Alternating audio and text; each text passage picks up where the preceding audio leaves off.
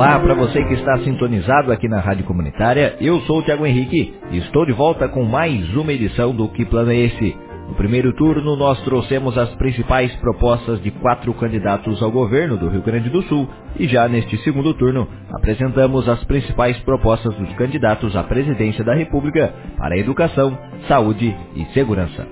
Antes, quero lembrar a você novamente que o intuito não é dizer qual candidato é melhor do que o outro, mas sim apresentar as principais propostas que constam no plano de governo de cada candidato. Além disso, também gostaríamos de ressaltar que todas as informações apresentadas neste podcast são de total credibilidade. Afinal, foram retiradas diretamente do plano de governo protocolado junto ao Tribunal Superior Eleitoral.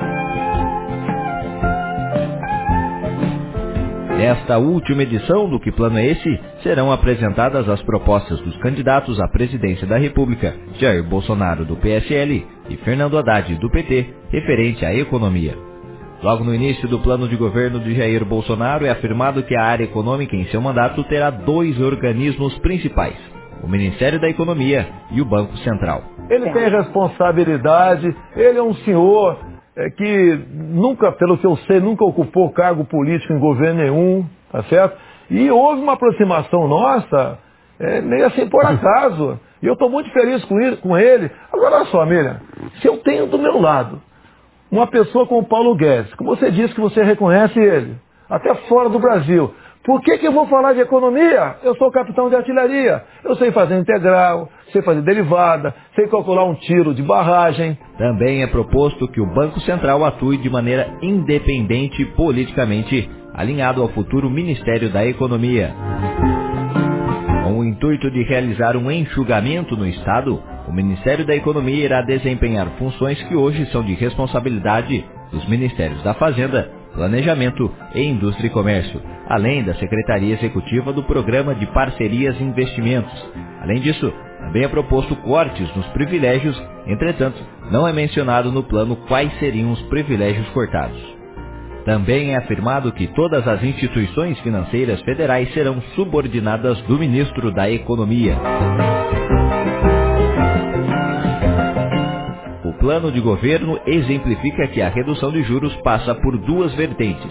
Primeiro, pela redução natural do custo médio da dívida, de acordo com o plano. Conforme a dívida do país cai, é afirmado que o Brasil voltará a ter um grau de investimento. Quanto à reforma da Previdência, o candidato do PSL afirma que são necessárias reformas e que a grande novidade será a introdução de um sistema com contas individuais de capitalização, ou seja, os novos participantes poderão optar por receber entre um possível sistema novo ou o atual sistema da Previdência. A minha proposta inicial, tenho discutido com o meu economista, né, o Paulo Guedes, uma das coisas que ele fala na matéria hoje é que nós gastamos meio trilhão por ano com juros e rolagem de dívida. E ele quer diminuir isso, logicamente sem canetaço. E disse para mim no passado que tem como diminuir na base da confiança. A reforma da Previdência e começar com o setor público. Começa, para dar exemplo, só, só pode dar exemplo, começar comigo, parlamentar. Nós temos que dar exemplo. É igual eu, eu, por exemplo, aprendi muito no meio militar. Eu não posso mandar o soldado comer asa de galinha e eu comer filé mignon. Não vai dar certo. O soldado não vai ficar satisfeito com isso. E nós temos que ser o quê? O espelho da tropa. É a mesma coisa. Tem que começar uma reforma conosco. Como é que aparecem os marajás? São as incorporações. O primeiro passo é esse, acabar com as incorporações. Você, é nós hoje em dia, o que acontece no serviço público? Você, homem, tem que ter tem que ter 35 de contribuição e 60 de idade. Aumenta para 36 e neão. Vai devagar. Deixa o futuro. Se o Temer fizer isso agora, deixa o futuro, quem sabe passar para 62 e 57. O mesmo tocante à mulher. Se você quiser botar tudo isso no caldeirão, você não vai aprovar e ainda vai dar munição para a esquerda crescer. O plano de governo de Jair Bolsonaro também propõe a unificação de tributos e a radical simplificação do sistema tributário nacional, exposto em itens como: primeiro, a gradativa redução da carga tributária bruta brasileira, paralelamente ao espaço criado por controle de gastos e programas de desburocratização e privatização. Segundo, simplificação e unificação de tributos federais, eliminando distorções e aumentando a eficiência da arrecadação. Aqui, o candidato afirmou que iria especificar em seu plano de governo quais tributos seriam eliminados, no entanto, não foi o que aconteceu. Olha só, nós temos ali dezenas de impostos. Tá? O deputado Luiz Carlos Raul está com um projeto nesse sentido. E eu acompanho a meia distância ao longo dos anos em Brasília. Tá? Quando você quer reduzir, é, diminuir, fundir impostos, não sei o que lá, você tem problema na Câmara, no Senado. Tem parlamentares que são ligados ao governo federal, outros são ligados aos governadores, outros aos municípios. E quando, e quando tá, um ente vê que vai perder, vai tudo por água abaixo. Por que, que eu falei para eles? O ideal seria imposto único, até o ideal, né, o sonho, né? É uma utopia, tudo bem. Mas nós devemos começar a reduzir paulatinamente os impostos. Qual imposto? Poxa, você tem 60 impostos lá, você quer que eu particularize? Tá certo? A, a responsabilidade de cada setor da, da, da, da, máquina da União está no grupo de certas pessoas que estão elaborando o projeto. Tá ok? Então, essa, agora, se vocês não confiam no, também não confiam no economista como Paulo Guedes, paciência. E isso daí, por ocasião do nosso plano de governo, vai ser apresentado. Quando? Até, é o limite, é o limite longo, se não me engano, é 15 de agosto. Terceiro, descentralização e municipalização para aumentar os recursos tributários na base da sociedade. Quarto, introdução de mecanismos capazes de criar um sistema de imposto de renda negativo na direção de uma renda mínima universal. Por último, e talvez o mais controverso item do plano de governo, é afirmado que, abre aspas, melhorar a carga tributária brasileira, fazendo com que os que pagam muito paguem menos e os que sonegam e burlam paguem mais.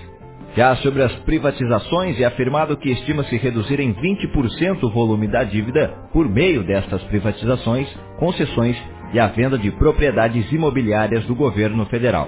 Afinal, todo o valor arrecadado com estas privatizações será utilizado para o abatimento do valor da dívida pública. Além disso, também é afirmado que as estatais serão extintas, outras privatizadas e uma minoria será preservada. Segundo o candidato, a EBC é uma das estatais que deverá ser extinta. Agora sou favorável sim, Tonora, que você não é nem privatize, é que você extinga algumas estatais. Extinga algumas. Oh. Tem, tem uma que fabrica, fabrica preservativos.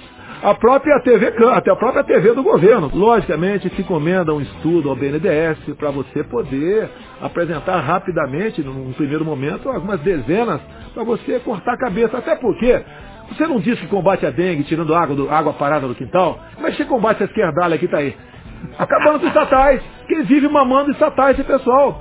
Você acabaria com a empresa não. brasileira de comunicação, a EBC, já que você falou? Ah, sim, eu acho que isso aí. Tá, mas e como é que seria Opa. a comunicação do, do, do Faz com vocês. Por último, o plano de governo de Jair Bolsonaro aborda a legislação trabalhista. De acordo com o texto, será criada uma nova carteira de trabalho com as cores verde e amarela para que aquele que ingressar no mercado de trabalho possa escolher entre o vínculo empregatício tradicional, por meio da carteira de trabalho azul, ou um contrato individual, por meio da carteira verde e amarela. Ou seja, aqui será realizada uma negociação nos mesmos moldes da atual reforma trabalhista, onde o trabalhador poderá negociar os seus direitos diretamente com o empregador.